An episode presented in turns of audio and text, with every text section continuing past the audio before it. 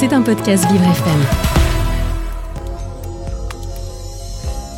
Vous vous posez des questions sur les grandes thématiques portées par Vivre FM Nutrition, Bien-être, emploi, LGBT, la place des femmes, l'environnement, l'autisme, le handicap, le coaching de vie les aidants ou la place des seniors. Ornella Dampron s'est entourée de ses experts pour vous éclairer. 9h-10h Les experts. sur Vivre FM. Bonjour à toutes et à tous, bienvenue dans les experts ce matin, j'espère que vous allez bien, que vous êtes en forme. Merci d'être avec nous en ce lundi matin. Alors rien de mieux que de commencer avec mon experte Lucille Mériot. Bonjour Oh, Lucille. flatteuse. Ouh. Bonjour Ornella. De quoi on parle ce matin Lucille? Alors ce matin dans les experts santé, on va parler troubles du sommeil. 36% des Français déclarent souffrir d'au moins un de ces fameux troubles du sommeil. Ça va de l'insomnie, qu'on connaît plus ou moins, hein, cette difficulté à s'endormir, jusqu'à des termes moins connus comme la narcolepsie. Hmm, je sens que ça va être intéressant ce matin. Vous êtes venu avec plein d'invités. Alors si vous d'ailleurs, vous vous dites c'est vrai qu'on est en plein changement de saison, j'ai du mal à dormir ou je dors trop ou je ne sais. Bon bah c'est le moment, c'est là, c'est tout de suite, c'est maintenant. Il faut nous appeler 01 56 88 40 20, 01 56 88 40 20. J'ai pas envie de teaser plus que ça parce que je vous sens sur les starting blocks, Lucille. Donc euh, on y va. C'est parti pour les experts ce matin. Vous écoutez les experts Avec Ornella Dampron. Ce matin, vous n'êtes pas venue toute seule, bien au contraire. Et non, j'ai trois magnifiques invités autour de cette table. Alors, pour commencer, nous avons Enola, jeune insomniaque. Donc, c'est une difficulté à s'endormir ou à dormir suffisamment.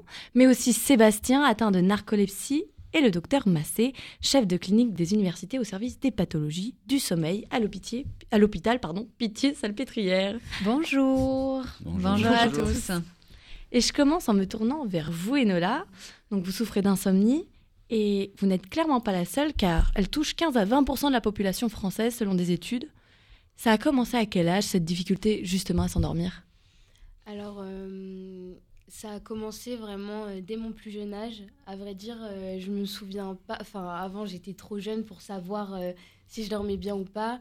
Mais à partir du moment où j'ai des souvenirs, moi, j'ai toujours eu des problèmes pour m'endormir. Euh, voilà, ça va remonter mes premiers souvenirs à l'âge de 6 ans. Je sais que ma mère euh, me mettait à, euh, au lit à 20h. Et euh, moi, je me souviens que je m'endormais, je mettais toujours du temps, énormément de temps à m'endormir, 3 à 4 heures avant de m'endormir. Et, et ça, voilà, toute la primaire, tout le collège, tout le lycée, ça a toujours été comme ça en fait. Et ça vous arrive toutes les nuits? Non, pas toutes les nuits. Ça, ça va aussi par phase, euh, selon si je suis dans des périodes euh, un peu plus stressantes de ma vie ou euh, si c'est dans des périodes où ça va bien. Il y a des fois où je fais pas trop trop d'insomnie et où je peux mettre simplement euh, 30 minutes à m'endormir ou des fois même si je suis vraiment trop fatiguée après une grosse journée, je m'endors sur le coup. Mais voilà, il y a des fois où je peux faire des insomnies très très longue et, euh, et vraiment euh, passer ma nuit à ne pas réussir à m'endormir et au final faire une nuit de seulement deux heures. Donc euh, voilà. Oui, ce qui peut. Ouais. Et du coup, ce sommeil, quand voilà, c'est une nuit de deux heures, vous, vous arrivez à le rattraper dans la journée? Est-ce que de- ça se manifeste par des coups de barre, on va dire, des, des moments de fatigue? Alors c'est marrant parce que je pense que mon corps est habitué au fait de pas t'endormir que ça.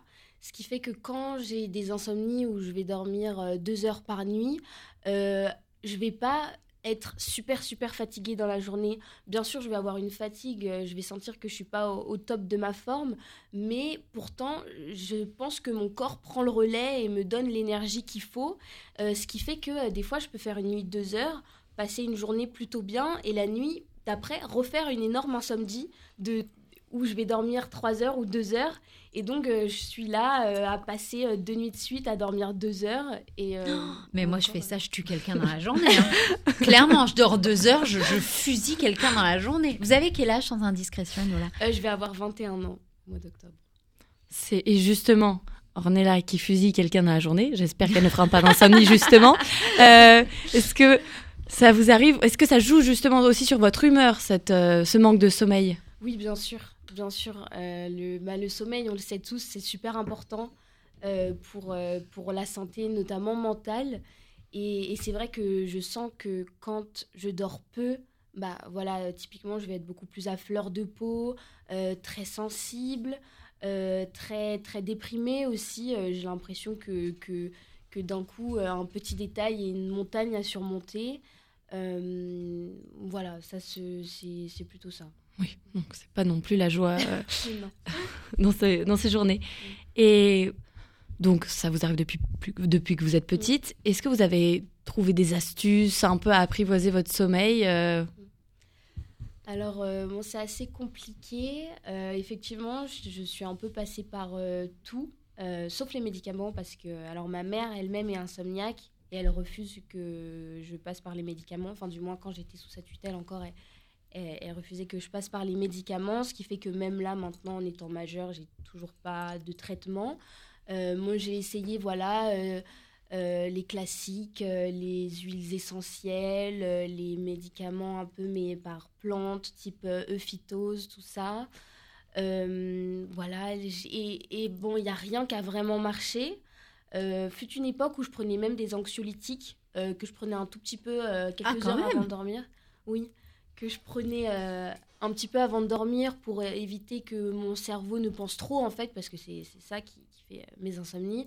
Mais bon, même ça, ça n'a pas euh, fonctionné hmm. super bien. Donc euh, maintenant, ce que je fais, moi, c'est que j'essaie vraiment de me créer un espèce de petit rituel avant de dormir. Euh, voilà, j'essaie d'arrêter les écrans vraiment une heure avant d'aller me coucher. Ensuite, voilà, je lis un peu ou je dessine un peu. Et puis, voilà, je me mets un petit encens. Je, je, baisse les lumières aussi. Je mets des lumières plutôt tamisées pour comme préparer mon cerveau. Et euh, bon, voilà, après, euh, il y a des fois ça marche, il y a des fois ça marche pas. Justement, euh, j'avais une question à vous poser, docteur Massé. Quand on entend Enola aussi avec sa maman hein, sceptique sur l'idée du somnifère, est-ce que c'est un médicament justement un peu controversé, on va dire d'abord, merci de m'avoir invité. il y a différents types de somnifères, mais effectivement, la plupart du temps, ces médicaments, ils sont utiles en cas d'insomnie aiguë, quand il y a un facteur particulier qui va faire qu'on a des troubles du sommeil sur une période de euh, quelques semaines, on va dire.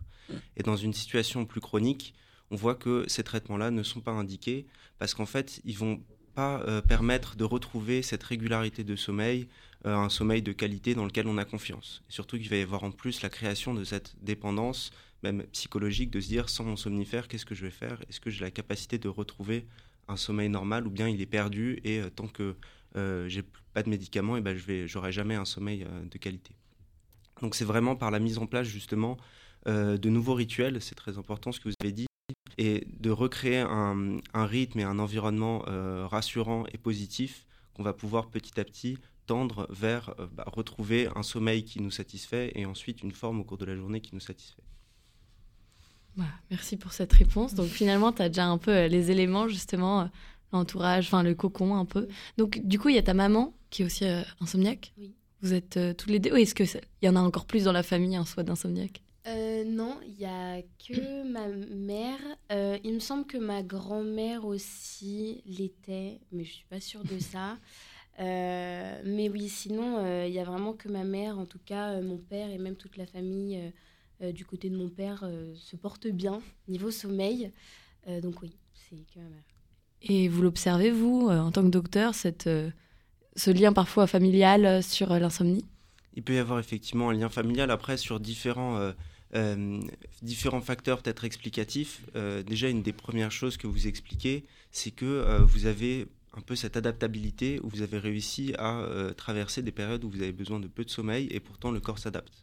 Donc on sait que le corps a cette capacité euh, quand même à fonctionner en dette de sommeil, euh, en situation de stress. Et peut-être que aussi on a tous un besoin de sommeil qui est différent. On dit que la majorité de la population a besoin entre 7 et 8 heures de sommeil. Mais certaines personnes sont plutôt courtes dormeuses et d'autres personnes sont plutôt longues dormeuses.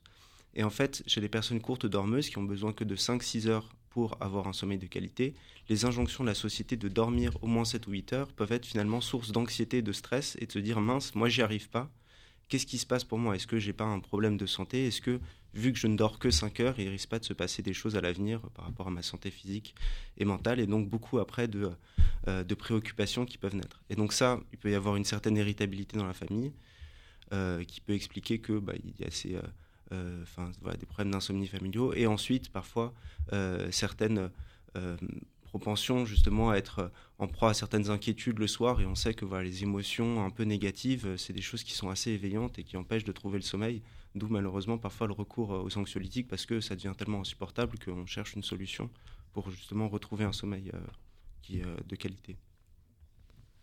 Et vous viviez depuis toujours, mais l'insomnie, est-ce que vous remarquez quand même que ça change votre quotidien par rapport à d'autres qui ont un sommeil, on va dire, plutôt normal euh, sur, euh Alors, euh, non, j'ai pas l'impression qu'il y ait vraiment une différence parce que, comme, comme le disait si bien le docteur Massé, le docteur Massé, c'est ça, pardon, juste avant moi, en fait, mon corps s'adapte, ce qui fait que, effectivement, moi, oups, euh, j'ai euh, une moyenne de sommeil d'environ 5 heures par nuit. Voilà. Euh, voilà, si on fait la moyenne sur la semaine, c'est plutôt 5 heures par nuit. Et, et pourtant, bah, moi, ça me convient très bien. Je veux dire, quand je dors 5 à 6 heures, pour moi, c'est bien. et ce qui fait que je suis en forme après dans la journée. Donc, je ressens pas tant de décalage que ça avec les autres personnes. juste, voilà, des fois, j'en rigole, je sais, avec les, les, mes, camarades de classe, euh, je pense notamment à un qui dort énormément par nuit, il lui faut ses 8 heures de sommeil. Sinon, lui, par contre, il est vraiment pas en forme du tout. Et du coup, bah voilà, des fois, on en rigole, on dit Ah, t'as dormi quelle, combien de temps cette nuit Et puis voilà. Eh bien, merci de toutes ces réponses. On va continuer ce matin dans les experts santé à parler des troubles du sommeil avec Enola. Et puis, on va découvrir son opposé, d'un point de vue de maladie avec Sébastien. Oui, et puis Sébastien, c'est pas n'importe qui, Lucille, c'est votre papa, parce que vous aussi, vous souffrez d'une maladie. On va en parler, bien évidemment. Le contraire de l'insomnie. Voilà, moi, j'apprends plein de choses ce matin. Mais ce qui est bien pour vous, Enola, faut penser.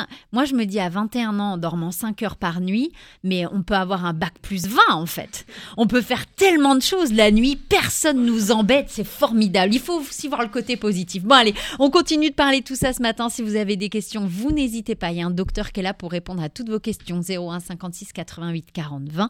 On revient dans quelques instants sur Vivre FM, la radio de toutes les différences.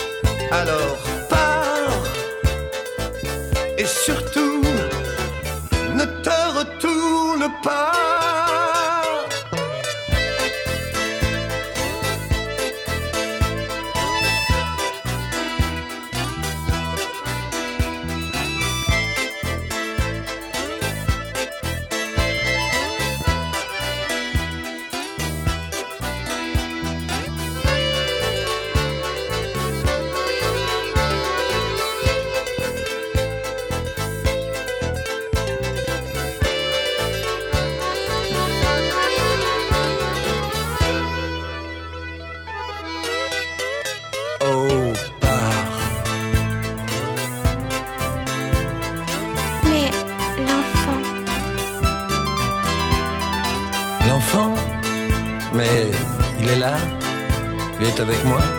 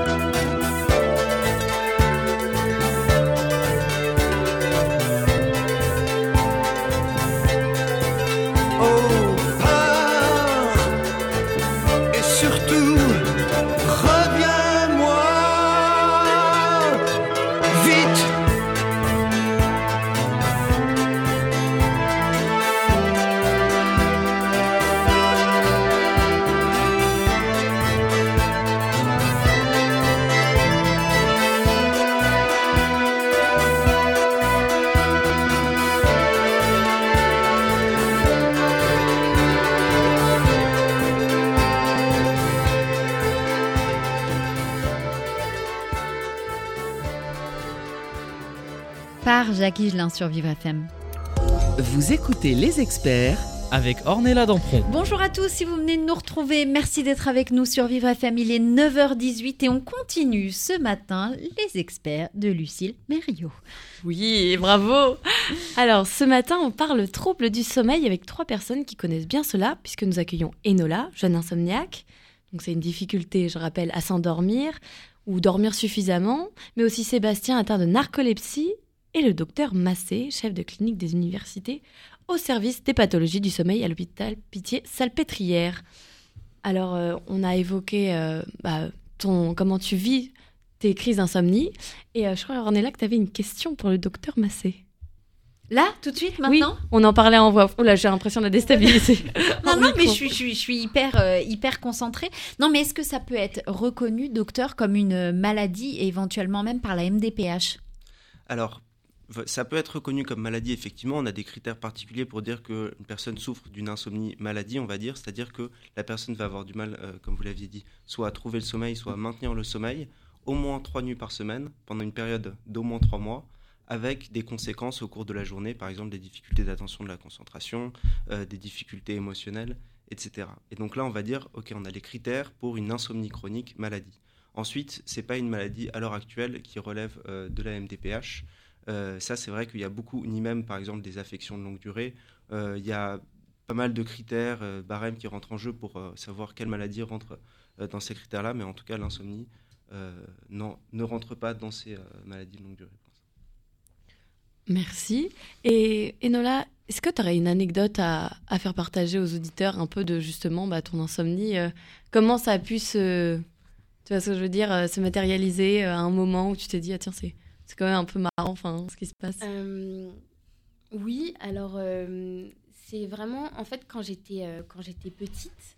alors je me souviens plus du tout de l'âge exact ou quoi, mais moi en fait comme bah, j'ai toujours connu les insomnies finalement, eh ben, je croyais que pour tout le monde c'était comme ça. Je pensais que tout le monde mettait trois heures à s'endormir et voilà passer sa nuit à faire autre chose, à réfléchir, etc.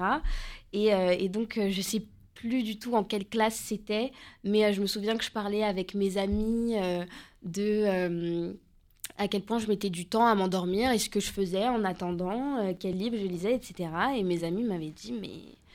Tous mes amis, en fait, hein, il n'y avait pas une personne comme moi. Et tous mes amis m'avaient dit, mais moi, je m'endors tout de suite.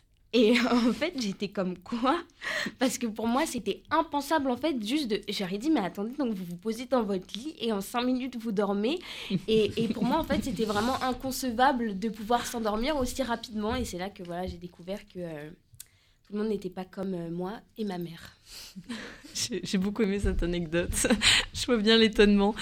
Alors, maintenant, passons, à, on va dire, à son contraire, si je puis dire, avec Sébastien, mon papa, car vous êtes narcoleptique. C'est un trouble du sommeil rare et grave caractérisé par une somnolence en journée excessive. Alors pourquoi rare? La maladie touche en France seulement 0,026% de la population, soit environ 30 000 personnes en France. Nous avons une rareté avec tout en plateau. Comment cette maladie elle est apparue euh, Vous l'avez depuis enfant? Alors en fait, je l'ai pas depuis enfant. En fait, je l'ai eu. C'est une maladie, je crois, qui se déclare qu'à la fin de l'adolescence. Euh, donc je l'ai eu moi à peu près vers les 16 ans à peu près. Et euh, je m'en suis, euh, dans un premier temps, je m'en étais pas complètement conscient Euh, parce que j'ai fini fini ma scolarité et je suis venu faire mes études sur Paris. Donc tous les matins, je me levais beaucoup plus tôt. Je prenais les transports en commun. Je revenais, donc je reprenais. J'avais Puis l'adolescence, on dort tout le temps de toute façon. En plus, on dort Voilà, tout le temps. hein, il y a ça. quand même ce truc du Voilà, corps qui se met en place, donc c'est normal Ouais, en fait. Ça à pose pas de problème pour le moment. Tout à fait. Donc dès que je me posais dans le métro, dans les transports, pof, je dormais. Donc ça me paraissait pas euh, complètement illogique et complètement anormal. Donc euh, je m'y souciais pas plus que ça. Et puis ça, en fait, c'est une professeure, euh, ma prof d'anglais, qui euh, en fait un, jour m'a mis un mot dans le carnet pour que mes parents, euh, alerter mes parents que quoi je dormais tout le temps. Et, euh, et elle a attendu un certain temps parce qu'elle voulait pas me, me, me pénaliser par rapport à ça parce que elle m'aimait bien et puis euh, comme euh, je faisais de la musique aussi, elle pensait, elle pensait que je faisais des concerts tous les soirs. C'est pour ça que je dormais tout le temps en fait. Donc, Mais euh, on, on est d'accord que, que cette maladie, c'est, enfin moi j'en ai une image de film hein, parce que bah, j'ai personne autour de moi, des personnes qui s'endorment d'un coup Ouais. même au volant en fait. Mm. Alors ça, ça peut arriver. ça- Enfin moi je sais qu'il y a ça, peut m'arriver de m'endormir très très rapidement, enfin de ne pas me rendre compte que je m'endors en fait. Ça, a ce point-là en fait. Moi, la narcolepsie, c'est vraiment ce truc de pas me rendre compte que je, que, je m'endors. Enfin, que j'ai un coup de barre et que je m'endors. Là, moi, le médicament que j'ai actuellement, le- donc, enfin, que je prends depuis très longtemps maintenant, depuis une vingtaine d'années, même plus que ça, en fait, il me permet de lutter contre le coup de barre. Donc, à la différence d'Enola, c'est que moi, euh, moi, quand moi, je cherche plutôt à, lutter contre le coup de barre, à pas m'endormir. Ça, c'est vraiment la grosse différence, quoi. Euh, après, l'état, euh, dans lequel je peux être pendant, euh, à certains moments de la journée, justement, parce que j'ai, un- coup de barre qui arrive et je le sens grâce aux médicaments. Et je cherche à lutter, je lutte et je lutte et je lutte. Bah, ça me met aussi dans un état où, du coup, bah, j'arrive, ça m'est compliqué de faire des choses parce que mon attention, elle est complètement différente.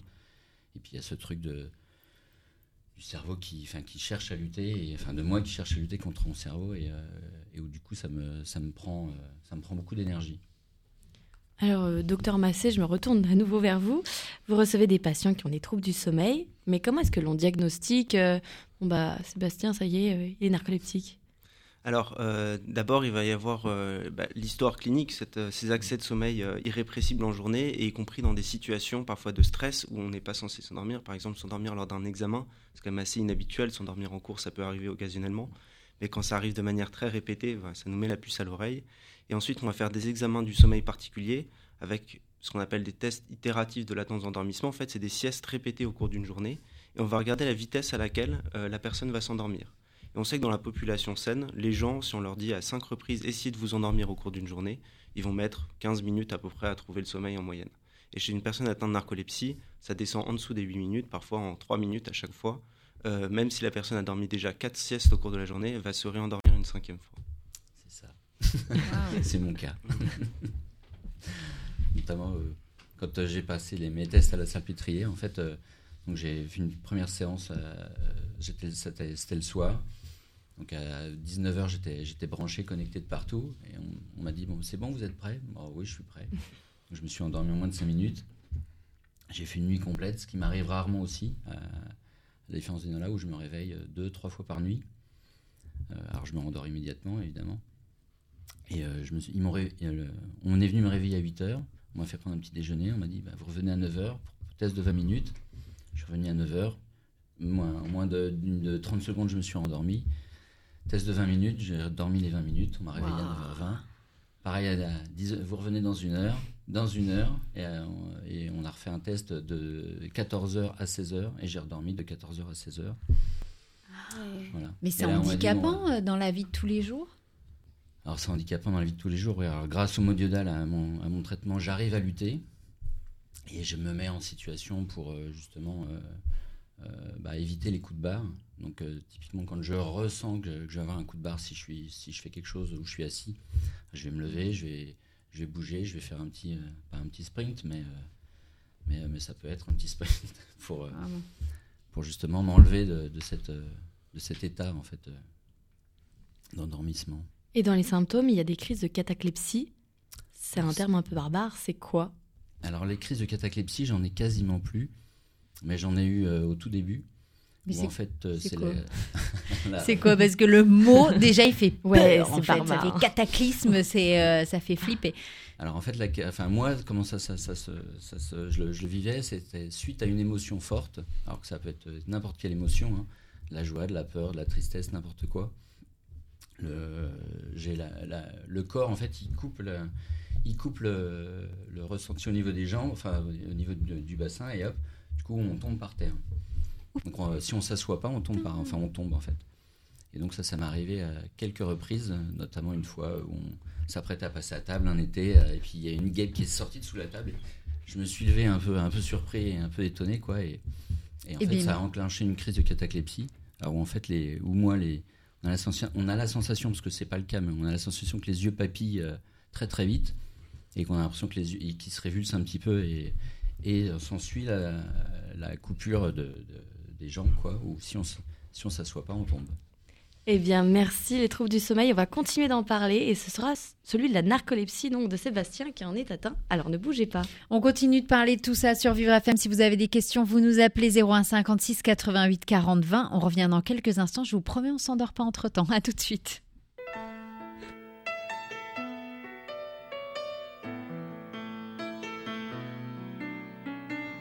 S'était dit rendez-vous dans dix ans. Même jour, même heure, même pomme.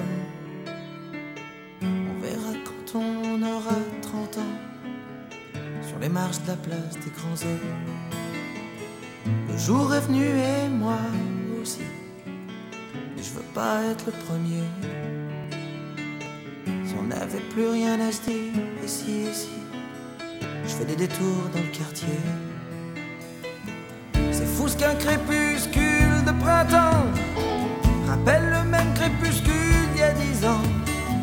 Trottoir usé par les regards baissés. Qu'est-ce que j'ai fait ces années?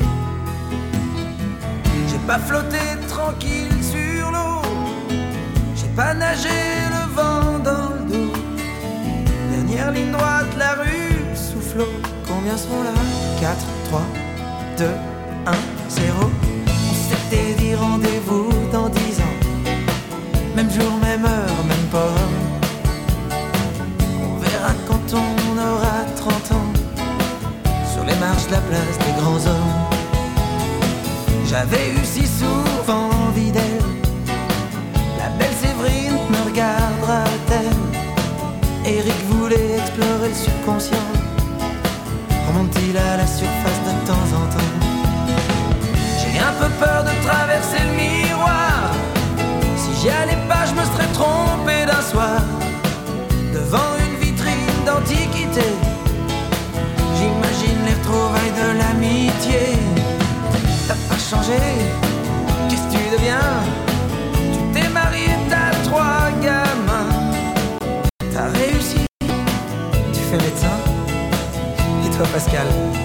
Toujours pour rien.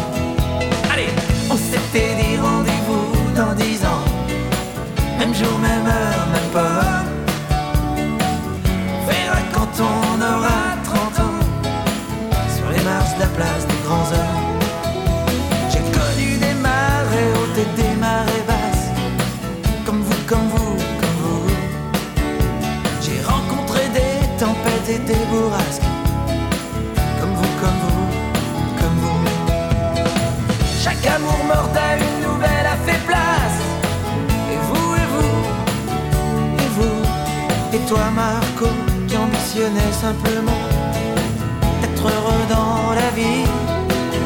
As-tu réussi ton pari? Et toi, François? Et toi, Laurence? Et toi, Marion? Et toi, Gégé? Et toi, Bruno? Et toi, Evelyne? Eh ben, c'est formidable, les copains. On s'est tout dit, on serre la main. Pas mettre dix ans sur table. Comme on étale ses lettres au scrabble. Dans la vitrine, je vois le reflet d'une lycéenne derrière moi. Elle part à gauche, je la suivrai. Si c'est à droite. Attendez-moi. Attendez-moi.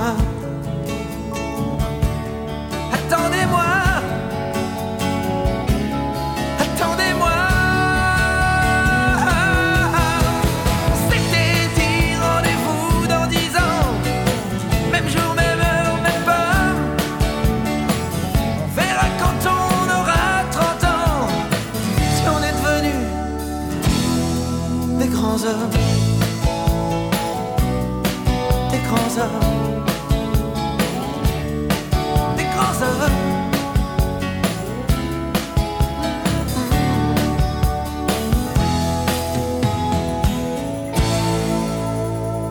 Tiens, si on se donnait rendez-vous dans dix ans. Eh ben, je sais pas ce que ça donnerait, Pa- Patrick. hein. Place des grands hommes, Patrick Bruel sur Vivre FM. Vous écoutez les experts Avec Ornella Dampron. Et on continue, c'est la troisième partie ce matin des experts de Lucille Mériot. Ce matin, on parle santé. Exactement, même trouble du sommeil. Avec nous, il y a Enola, jeune insomniaque. Donc cette difficulté à s'endormir ou à dormir suffisamment, mais aussi Sébastien, atteint de narcolepsie. On vient d'en parler, on va en parler encore. Donc c'est une maladie qui s'accompagne, de, on va dire, de sieste excessive. Et aussi notre docteur, docteur Massé, chef de clinique des universités au service des pathologies du sommeil à l'hôpital Pitié-Salpêtrière. Alors Sébastien, euh, j'imagine c'est une maladie assez frustrante à vivre. Tout à fait, oui. Le fait d'avoir des coups de barre comme ça qui peuvent arriver n'importe quand, euh, forcément, ça s'accompagne d'assez de frustration pour, euh, bah, typiquement, comme on en parlait hors antenne, euh, de la lecture. Donc, depuis que j'ai ce trouble-là, en fait, je n'arrive plus à lire. euh, J'arrive plus à lire du tout un li- de livres. Euh, un repas de famille. euh, où, C'est euh, compliqué. Où je m'endors pas. Enfin, j'ai pas de coups de barre, sont assez rares. Euh, Enfin, tout, euh, voilà, ça peut, peut amener beaucoup de frustration, en fait, par rapport à ces coups de barre. Et dans votre métier? On va dire que j'a- j'arrive à gérer. Qu'est-ce que vous faites comme métier? Donc, je suis accessoiriste, chef de service à, la- à l'Opéra Garnier.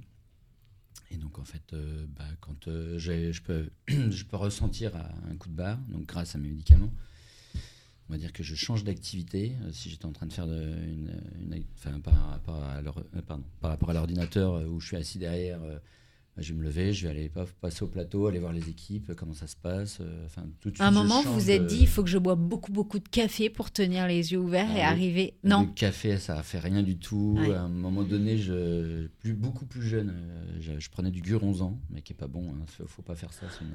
C'est absolument. euh, oui, je suis à trois tubes de guronzan par jour. euh. Voilà. ah ouais. Non, non, en fait, il y, a, y a un peu, il y a rien qui fait, euh, à part le modiodal, euh, enfin, en tout cas que j'ai testé, euh, qui, qui soit vraiment efficace. Docteur Massé, il faut que vous nous expliquiez comment ça se fait que euh, la narcolepsie, euh, comment ça marche? Alors en fait, la narcolepsie, c'est une maladie acquise, comme on l'a dit, euh, qui, le plupart du temps, autour de la période de l'adolescence. Et en fait, ça va être dû à une réaction. enfin, on pense les mécanismes maintenant de apparition de cette maladie, c'est suite à une infection virale, par exemple la grippe. En fait, le corps va produire une réponse immunitaire avec la production euh, d'une réponse qui peut être parfois un peu inadaptée et va finalement euh, léser des cellules du corps propre.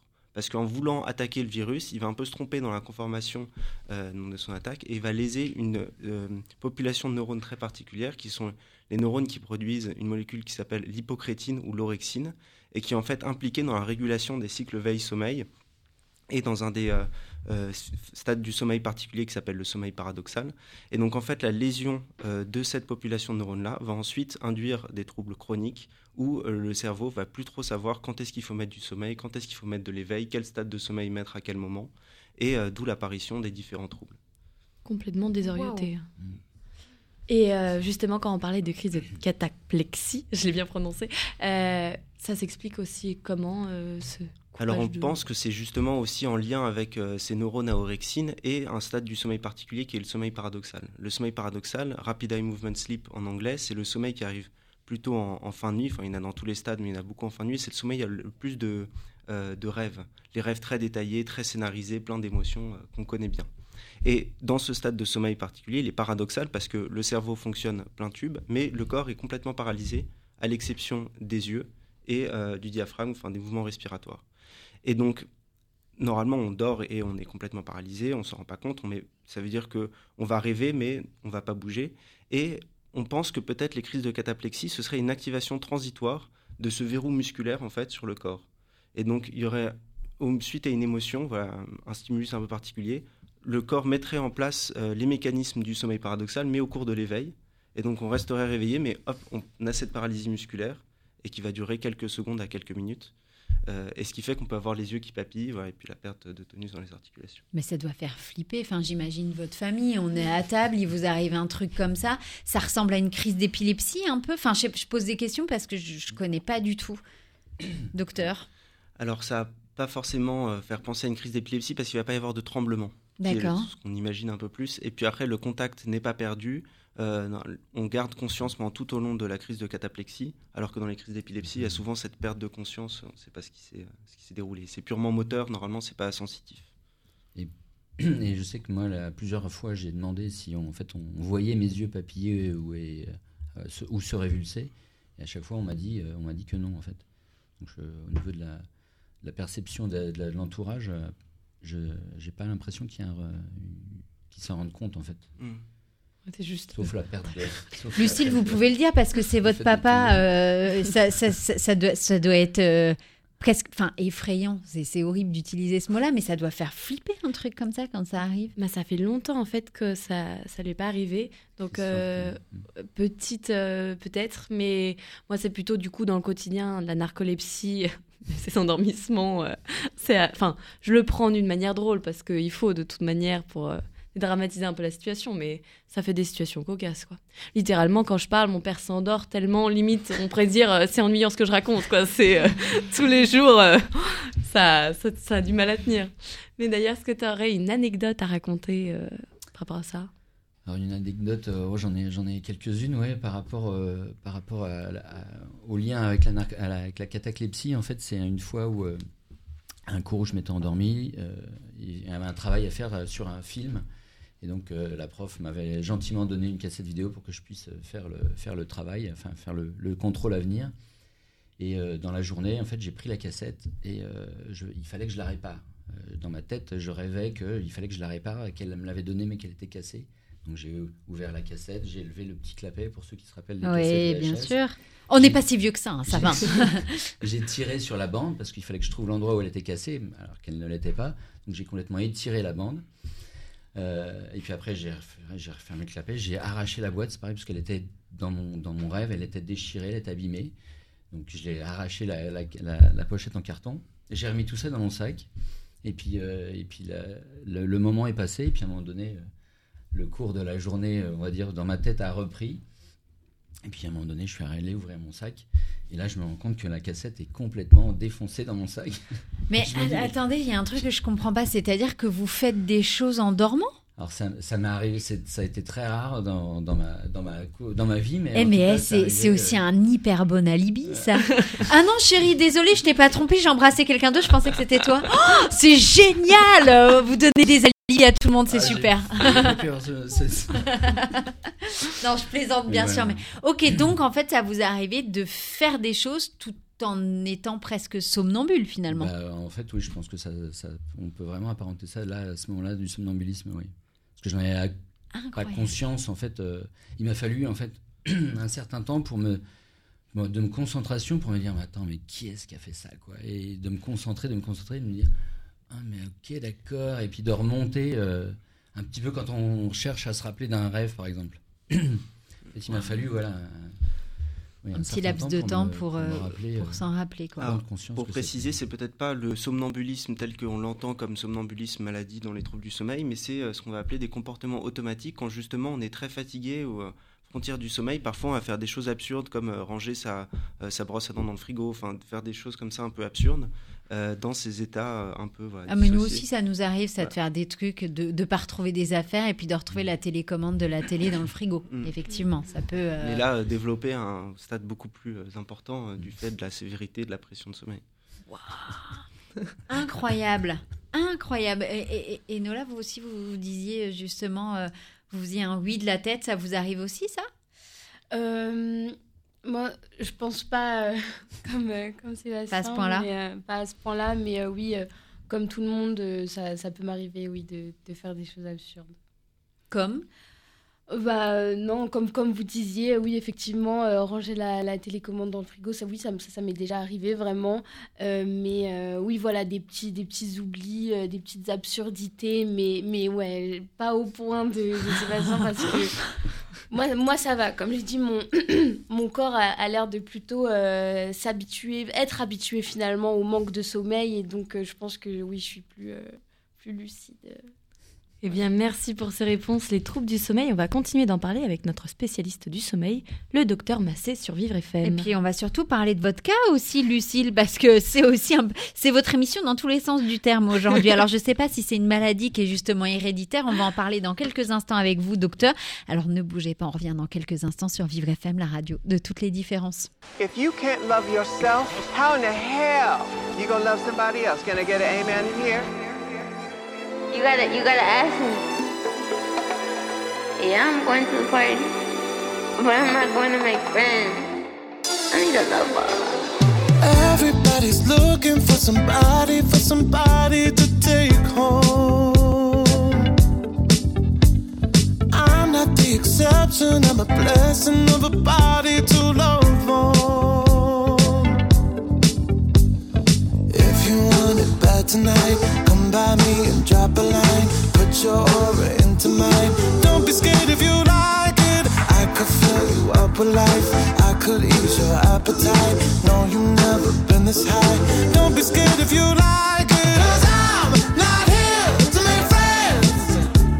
No, I'm not here to make friends. Yeah. Cause I'm not here to make friends. I need a lover. I need a lover. Honest, baby. I just need a partner when the lights come on. Yeah, yeah. 30 almost got me, and I'm so over love song.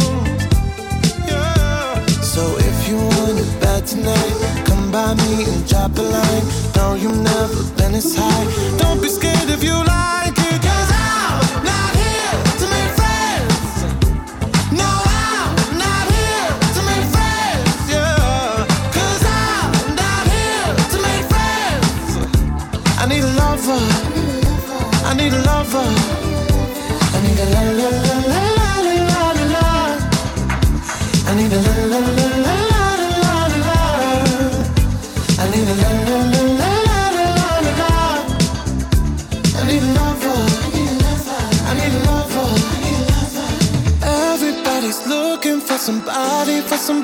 somebody to take home. I'm not the exception, I'm a blessing of a body to love on.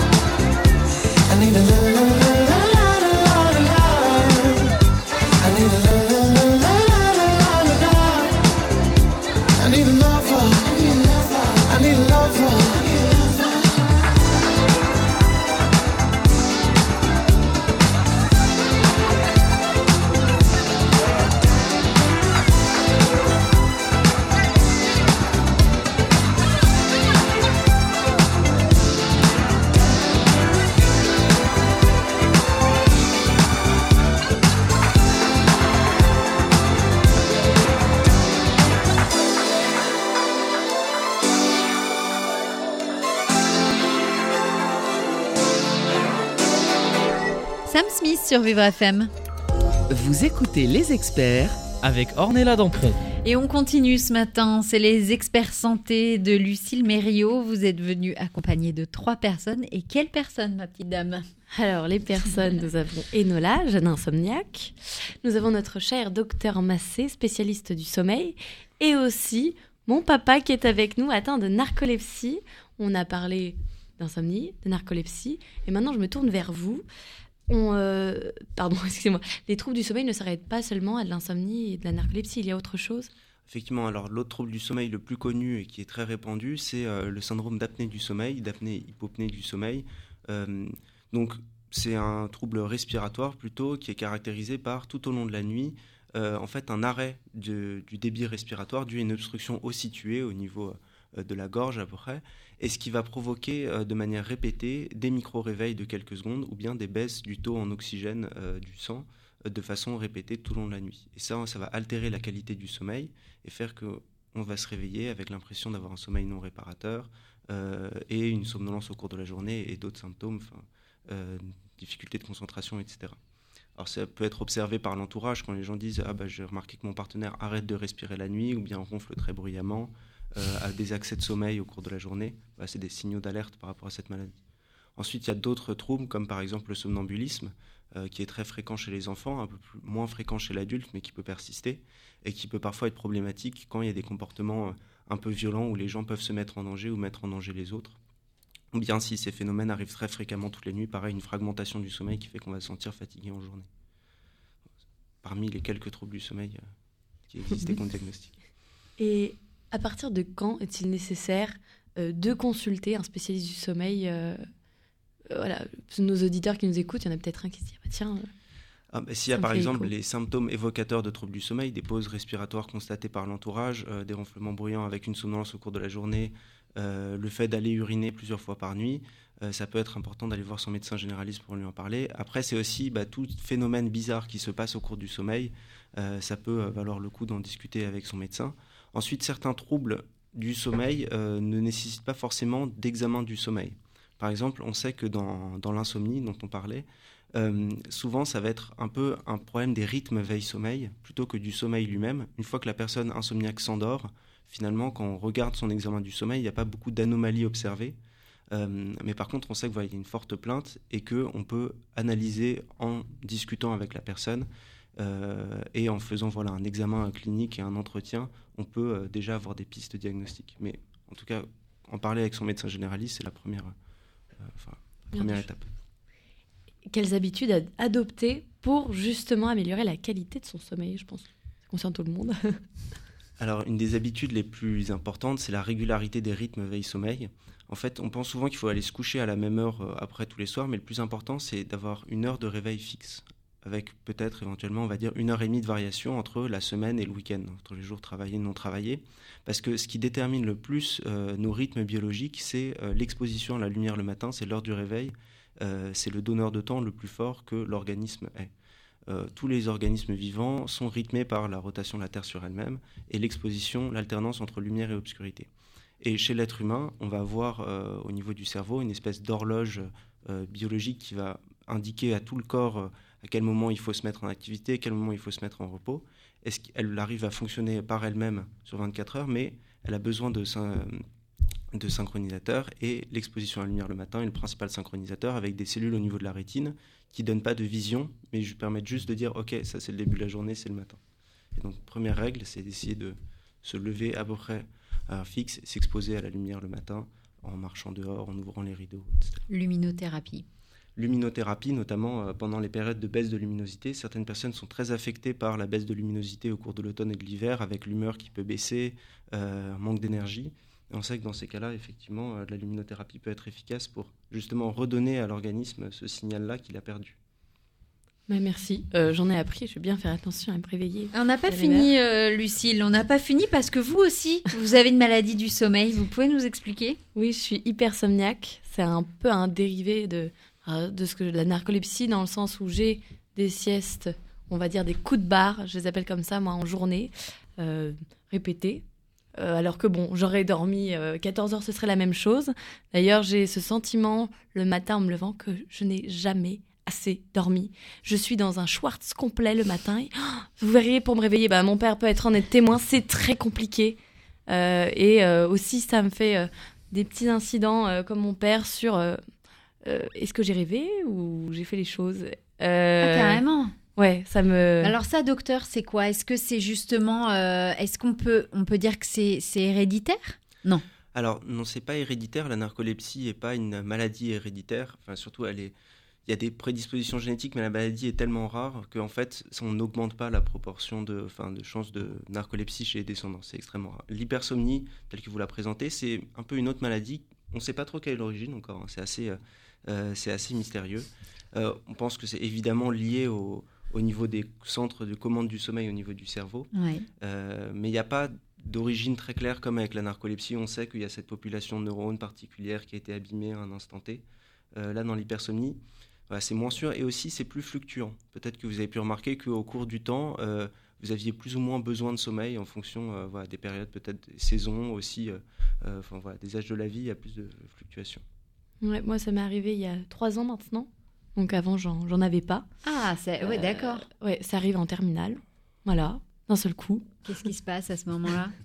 Je commence à m'endormir en classe et je me dis, Lucille, j'ai une élève sérieuse, normalement, je fais bien attention, même si le cours est pas très intéressant, pour toujours que le professeur se sente écouté.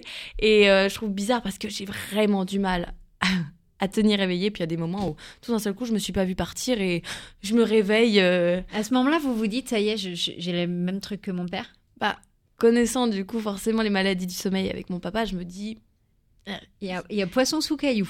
Il y a un truc qui va pas là. C'est ça. Donc, euh, je suis allée faire un, un test aussi à l'hôpital Pitié-Salpêtrière et on m'a dit bon, c'est pas la narcolepsie, mais c'est l'hypersomnie. Et ça se soigne? Alors, je prends le même médicament que mon père, en Ah, fait. quand même, hein Euh, ouais, mais bah, beaucoup moins. Vraiment, j'essaye euh, de prendre que si j'ai un examen important ou des choses, parce que enfin, ça me fait un petit peu chier, on va dire, de, de prendre un médicament comme ça euh, à vie.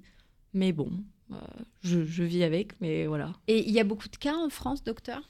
Alors, c'est une maladie assez rare. L'hypersomnie, c'est une personne sur 1000.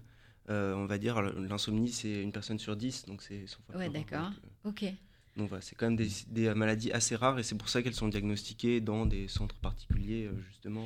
Et, et de, de, de ce qu'a Lucille, l'hypersomnie, c'est Ouais. ça, Euh, ça De quoi ça peut venir, on sait ou pas trop? Alors, parfois, on ne trouve pas d'origine, et donc ce qu'on va appeler l'hypersomnie idiopathique, en fait, c'est qu'on ne sait pas exactement quelle est l'origine, et parfois, ça peut être secondaire à, euh, notamment, euh, ça peut être post-viral, ça peut aussi être euh, post-épisode, par exemple, dépressif ou trouble anxieux, où certaines personnes vont avoir un épisode dépressif relativement sévère euh, ou non, et ensuite, ils vont en sortir, et, mais ils vont garder une espèce de cicatrice avec une espèce de fatigue ou Ah, d'hypersomnie comme ça chronique, alors même que l'humeur est redevenue correcte, ils ont envie de faire les choses, ils prennent plaisir à faire plein d'activités, euh, ils se projettent bien dans l'avenir, mais il y a cette hypersomnie qui s'est installée. Eh ben dis donc. Moi, dans, la famille des mais- Carrare, euh, j'appelle le père, la fille, euh, le jeu des sept familles chez vous, quoi. C'est un peu ça, en fait. Hein C'est- c'est ouais. Et puis c'est assez drôle parce que du côté de ma mère, en fait, son frère est lui aussi hypersomniaque. Donc il y a vraiment euh, pauvre maman, euh, je peux le dire parce qu'elle est entourée dans la famille de personnes qui ont des troubles du sommeil. Ça doit être sympa les repas de famille le dimanche. Hein J'ai l'impression d'être toute seule à table. Ah bah oui, bah, tout le monde dort. Voilà, c'est comme ça. C'est donc, euh, mais c'est génial parce que ce matin on a découvert plein de choses. L'hypersomnie, la narcolepsie, l'in- être insomniaque aussi, ça peut causer euh, beaucoup de dommages dans la vie euh, de tous les jours. Donc ça peut être soit être traité pour vous, Sébastien, et, et pour vous, Lucille, sous médicaments. Et puis vous, malheureusement, Enola, euh, l'insomnie, c'est un peu, euh, c'est encore euh, un peu vaste, quoi, pour le moment. Mais je suis sûre, docteur, qu'il y, a, qu'il y a des choses qui vont se passer dans les années qui arrivent quand même. Oui, tout à fait. Et puis après, pour l'insomnie, il faut. C'est euh, toujours prendre en compte que le sommeil n'existe pas sans la journée qui précède, sans la veille. Et dans l'insomnie, c'est aussi comment on peut régulariser, adapter ses rythmes. Et il y a plusieurs stratégies que vous avez déjà mis en place, dont vous parliez, le fait de réinstaurer des rituels positifs, apprendre à mieux se connaître, savoir par exemple de combien de temps de sommeil on a besoin, qui permettent petit à petit de tendre vers retrouver un sommeil qui soit plus satisfaisant et en tout cas avoir moins d'obsession autour du sommeil, parce que c'est souvent ça le problème de l'insomnie, c'est qu'on passe sa journée à penser à dormir, penser quand on va dormir, comment on va dormir. Euh, et quand on arrive un peu à se débarrasser de ça, bah, ça permet voilà, de laisser plus de place pour autre chose. Eh bien, je vous remercie, très chers invités. Merci à vous toutes et tous pour cette belle émission qui, j'espère, a été instructive. Ah bah c'est le moins qu'on puisse dire. En tout cas, merci à vous tous d'être venus, d'avoir fait le déplacement jusqu'à nous. Merci beaucoup, Lucille. Et puis on se retrouve euh, après les vacances, dans une dizaine de jours. Et puis nous, on continue tout de suite dans Entre nous avec Elodie Frégé sur Vivre FM, la radio de toutes les différences. C'était un podcast Vivre FM. Si vous avez apprécié ce programme, n'hésitez pas à vous abonner.